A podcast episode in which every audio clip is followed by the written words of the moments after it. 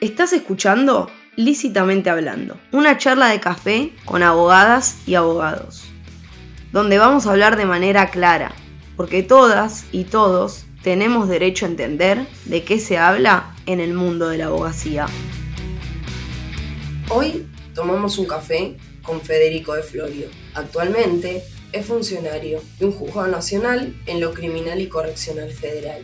Además, es docente en la Universidad de Buenos Aires y la Universidad Nacional de Lomas de Zamora. Bueno, Fede, primero que nada, agradecerte por haber aceptado la invitación. Fuiste uno de los primeros en saber de este proyecto y en postularte para venir, así que estoy muy contenta. Bueno, gracias a vos por la invitación. Sabes que siempre es un gusto y placer este, acompañarte en todos los proyectos. Eh, así que bueno, acá estamos. Nosotros primero fuimos compañeros de trabajo, lo vamos a decir, después seguimos caminos distintos. Empiezo preguntándote, ¿hace cuánto sos abogado? Y cinco, ya van cinco. Este, 2017 terminé en nuestra querida Universidad de Buenos Aires la carrera. Eh, así que bueno, nada, una, carrera hermosa. Muy contento de haberla terminado en la UBA también. Eh, y bueno, me llevo gente, me llevo conocimiento, pero sobre todo la experiencia de la universidad pública. Conociéndote, que sos hace cinco, pero hace mucho que venís con ese alma de, y espíritu de abogado. Y si te acordás cuándo fue así como la primera vez que dijiste, voy a ser abogado. Mira, un momento no me acuerdo específico, sí sé que lo tenía muy en claro eh, y a lo mejor mi decisión estaba en qué rama del derecho, ¿no? Siempre tenía esta cuesta de, profesión. Bueno, entré al estudio acá y ahí, bueno, me determinó en el sentido de que esto es lo que me gustaba. Después tuve que determinarme de qué lado de la mesa de entrada iba a estar, pero desde chico. Es algo que como que lo llevé adentro y bueno, era como la carrera para mí y bueno, eh, creo que elegí bien. Estoy segura que sí. bueno, Fede, para hablar del tema para el cual te quise convocar, que te presenté como, como docente de, de la facultad, lo primero, así como para empezar con el tema, si nos puedes contar cuál es la diferencia entre prisión y prisión preventiva. Bueno, es una pregunta interesante porque generalmente hay dudas o en realidad confusiones respecto a los términos. Eh, la prisión es un tipo de pena que prevé el Código Penal y se aplica cuando se termina el proceso. ¿sí? Es decir, cuando han pasado todas las instancias y la persona se le reconoce su culpabilidad se le fulmina su estado de inocencia y tiene entonces que ir a prisión por tantos años. La prisión preventiva es una medida cautelar, ¿sí? como el embargo, como eh, la, eh, general de bienes, como una dotación de litis, ¿sí? que se da en el marco del proceso y su finalidad no es más que preservar, asegurar los fines del proceso. Es decir, que la persona se mantenga a derecho, que, que no se fugue, o que si en libertad el juez presumiere de que va a romper, por ejemplo, elementos de prueba, va a obstaculizar la investigación de alguna manera. Entonces son dos institutos muy distintos, persiguen distintos objetivos, ¿sí? pero a veces se confunden. Y justamente prisión preventiva, lo que se previene es esto, ¿no? de que haya algún problema con la investigación o que haya algún problema con la persona sujeta a derecho. Y para seguir una diferencia entre lo que es el procesamiento ¿sí? y la condena. Bueno, son dos momentos distintos, muy distintos del proceso. Eh, el proceso penal está dividido en tres partes. Si uno quisiera hacer una división estricta, que es la instrucción o la investigación, es el momento en donde se recogen los elementos de prueba. Después tenemos la fase del juicio, ¿no? por el público en nuestro país. Y por último tenemos la parte de ejecución penal, ¿sí? que es el momento en donde se va a ejecutar la pena que se obtuvo en la parte del juicio. Entonces, el procesamiento es una resolución judicial, como la condena, esa sería la, única mm, similitud que tienen. Pero el procesamiento lo que es es una valoración probabilística, es decir, es una sospecha de que la persona cometió el delito. ¿Sí? Entonces el estándar de prueba que uno recolecta en el procesamiento no es el mismo que requiere la condena. En la condena uno lo que asegura y afirma es que la persona cometió el delito. O sea, ahí es como que estamos seguros que eso... 100% o sea, la persona que decidió, vamos a decirlo, porque después hay recursos y demás, pero la persona que decidió... Está convencida, está convencida de que eso pasó. Sí. En cambio, en el procesamiento... Es probable que haya cometido el delito. Entonces el estándar probatorio es otro. ¿sí? Sin perjuicio de las etapas recursivas que haya en cada parte del, proceso. Pero una distinción importante es eso, porque muchas veces uno lo que dice es, el procesado sigue siendo inocente. Creo que este capítulo lo que va a traer es que hay muchas veces que de esto se habla, es difícil de saber porque son términos muy propios del derecho, pero a la vez que abarcan a, un montón de, montón de situaciones no cotidianas, pero de, temas públicos y demás, y es como que está bueno esta diferencia de, bueno, esperemos igual. Obvio, sí, sí, sí, y, y hay que ser muy respetuoso de esto, porque cuando uno deja de ser inocente, es el momento, digamos, de la persona. Bueno, y el, momento es cuando la Corte Suprema rechaza la queja por extraordinario denegado. Ese es el momento. A partir de ese momento puede ser una persona que era culpable. Bien. Estábamos hablando de lo que era la condena y eh, quiero que me cuentes cómo se llega a decir, bueno, son X cantidad de años. ¿En qué se basa esa decisión? ¿Qué límites hay para eso? ¿Puede un juez o jueces, en caso de tribunal, poner el número que ellos tengan ganas? Bueno, las penas, o sea, los delitos, además de tener una conducta típica, es decir, eh, el que matare a otro, ¿sí? prevén también una escala penal. ¿sí? Aún me gustaría que digas esto. La conducta típica. ¿Nos contás qué es, ya que estamos? Bueno, la conducta típica es el, el verbo prohibido. Digamos, es la acción, la conducta que se dice, bueno, esto no está bien, esto no se hace. Porque no hay una ley Exacto. que dice que eso no se puede hacer. Exactamente. Y en derecho penal lo que rige es el principio de legalidad. Por lo tanto, que la única fuente para prohibir este eh, prohibir en realidad conductas en realidad es la ley misma. Entonces la, ley tiene que ser cierta, tiene que ser escrita, ¿sí? y eso lo tenemos en el, catálogo de conductas prohibidas que está en el Código Penal. Bien, eso me gustó, eh, ese, ese catálogo es un menú. de conductas, exactamente. Es un menú. O sea, para que alguien sea condenado, tiene que haber algo escrito que diga que esa conducta no se puede hacer. Y previo. Bien, exactamente. Previo al hecho cometido. Buenísimo. Eh, entonces, este, bueno, no solamente el Código Penal establece qué conducta está prohibida, sino que además le va a dar un margen de discrecionalidad en cuanto a la pena, porque si uno agarrara el homicidio, por ejemplo, el homicidio dice, el que matare a otro tendrá la pena de prisión de 8 a 25 años. Hay, una, hay una diferencia, hay una escala.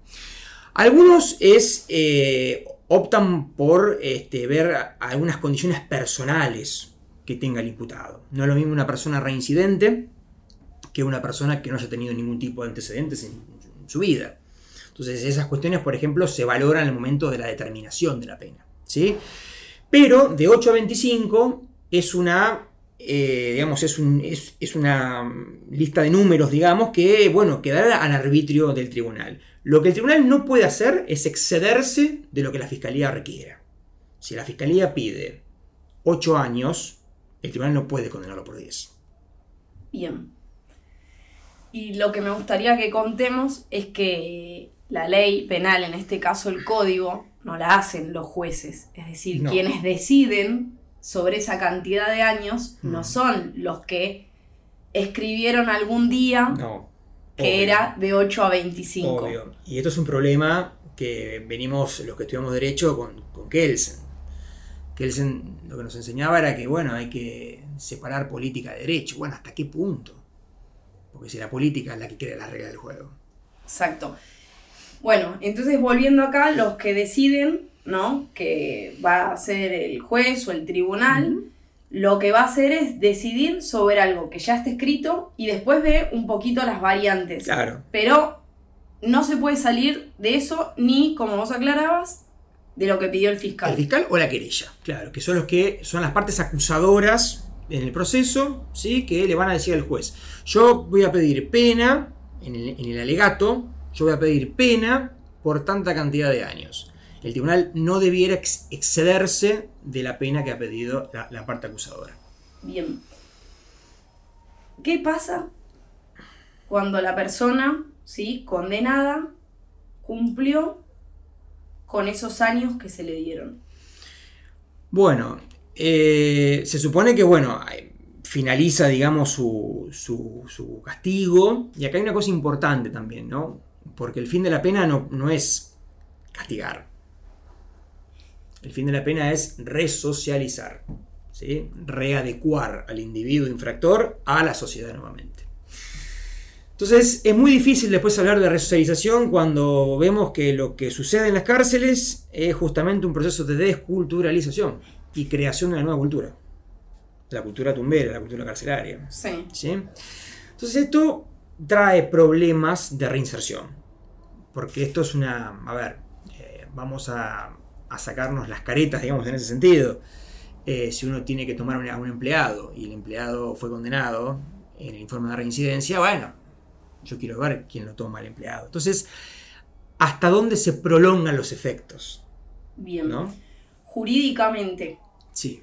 ¿no? Eh, más allá de, de lo social, que por lo menos yo tengo una- un pensamiento de cómo es, pero jurídicamente, ¿qué pasa con esa persona?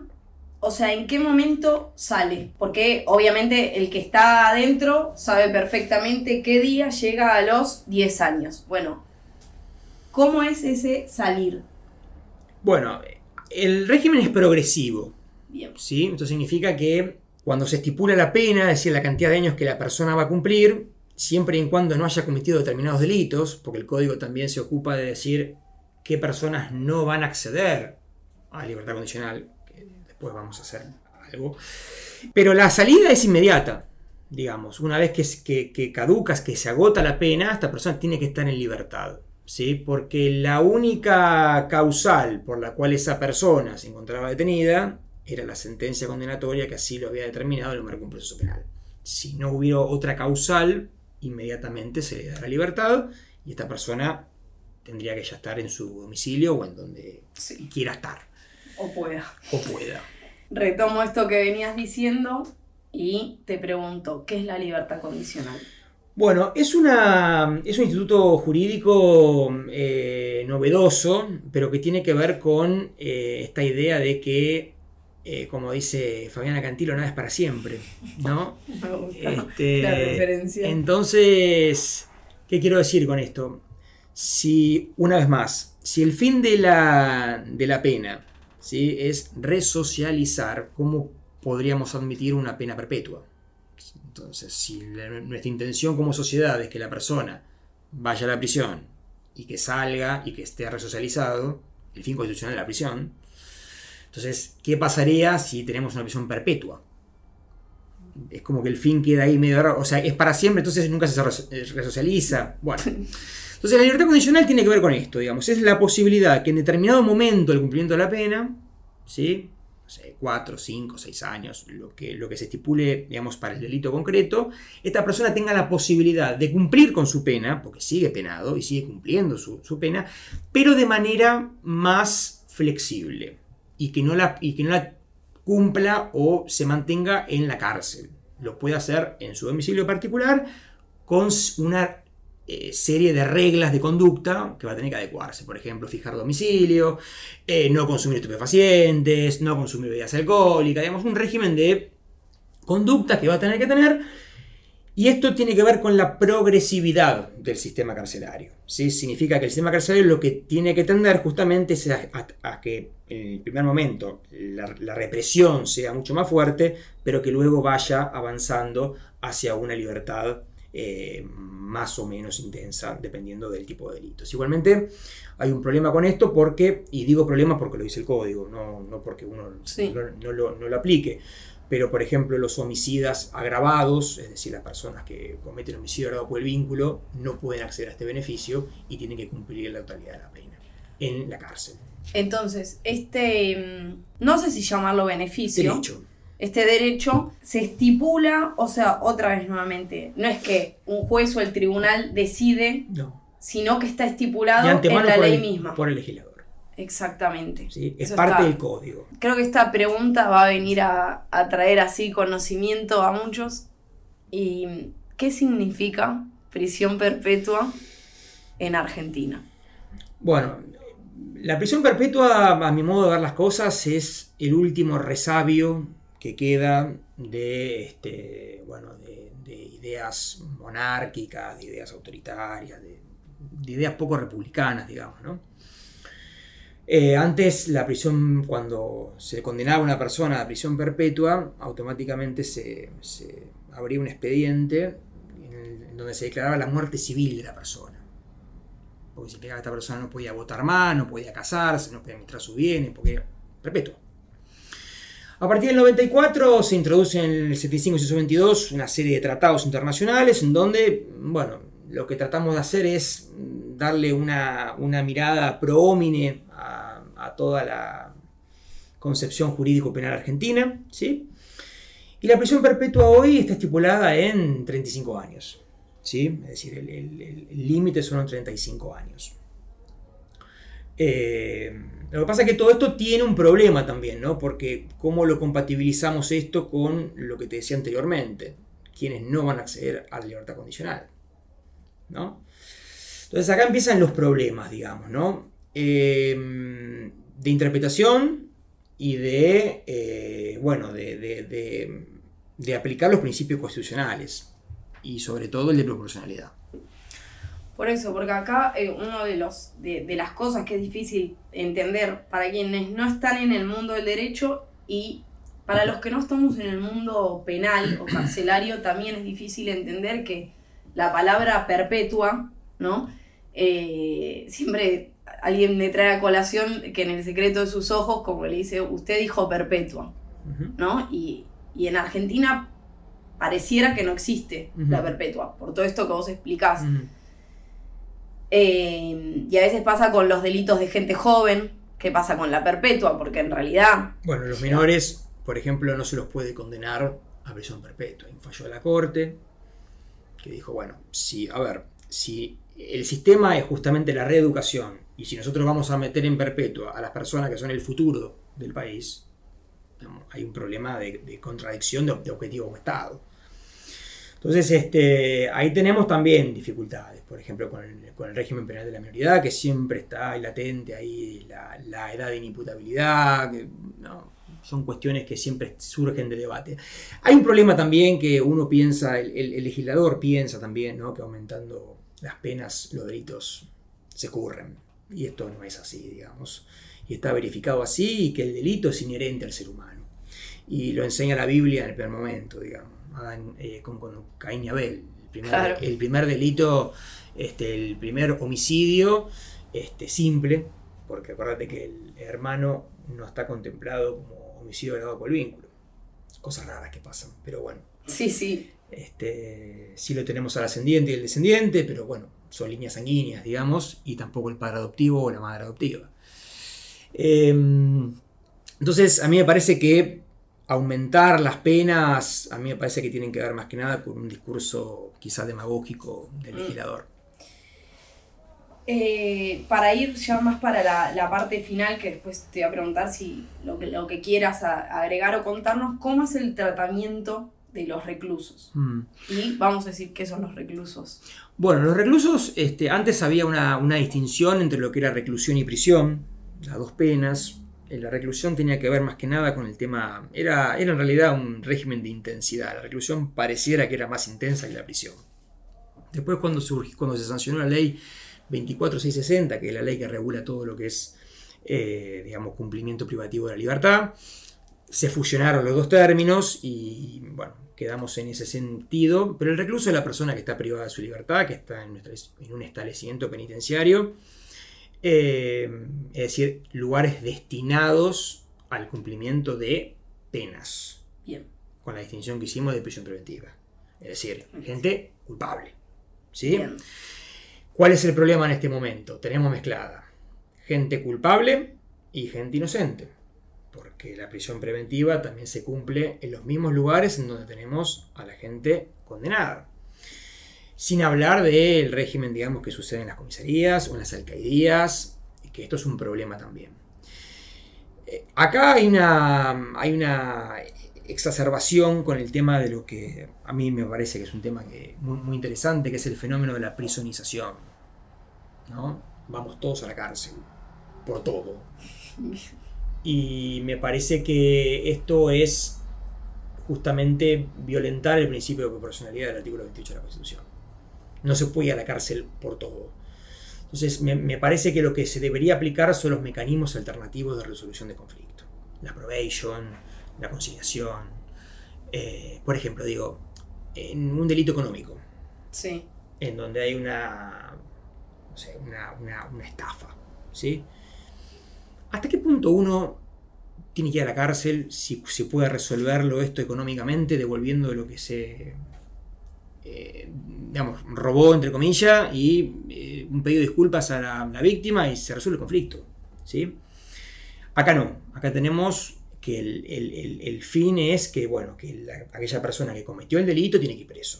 Claro, nuestro sistema, por lo que contás, está pensado para delito tipificado, no todos, vamos a aclarar porque no todos los delitos, pero mm, gran cantidad de los delitos tipificados terminan en prisión. Claro. Eh, lo cual hace que haya mucha gente, exacta, sobrepoblación y también después que es otra vez tenés que regular un marco ahí. Lógico, internamente. Exactamente. Porque aparte digo, para acceder a la libertad condicional que hablamos anteriormente, va a ser la, gente que está en los servicios penitenciarios trabajando, los que elaboren los informes, que van a ser, digamos, consultivos para el juez, para decir si esta persona está en condiciones o no de acceder a su libertad.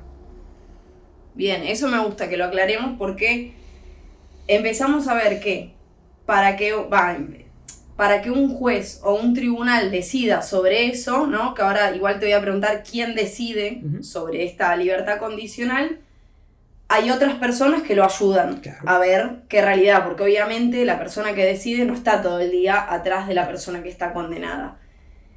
¿Y en, qué marco, no? O sea, con qué líneas, porque para un condenado puede ser que en una cárcel se trate de una forma y en otra de otra. Exacto. Bueno, a ver, esto es como, como los tres poderes del Estado se fusionan también de alguna manera, digamos, ¿no? Porque digo, está tipificada, como hablamos anteriormente, las conductas penales y las reglas que van a regir el proceso, el principio de competencia, que eso lo, va a definir el legislador, el Poder Legislativo.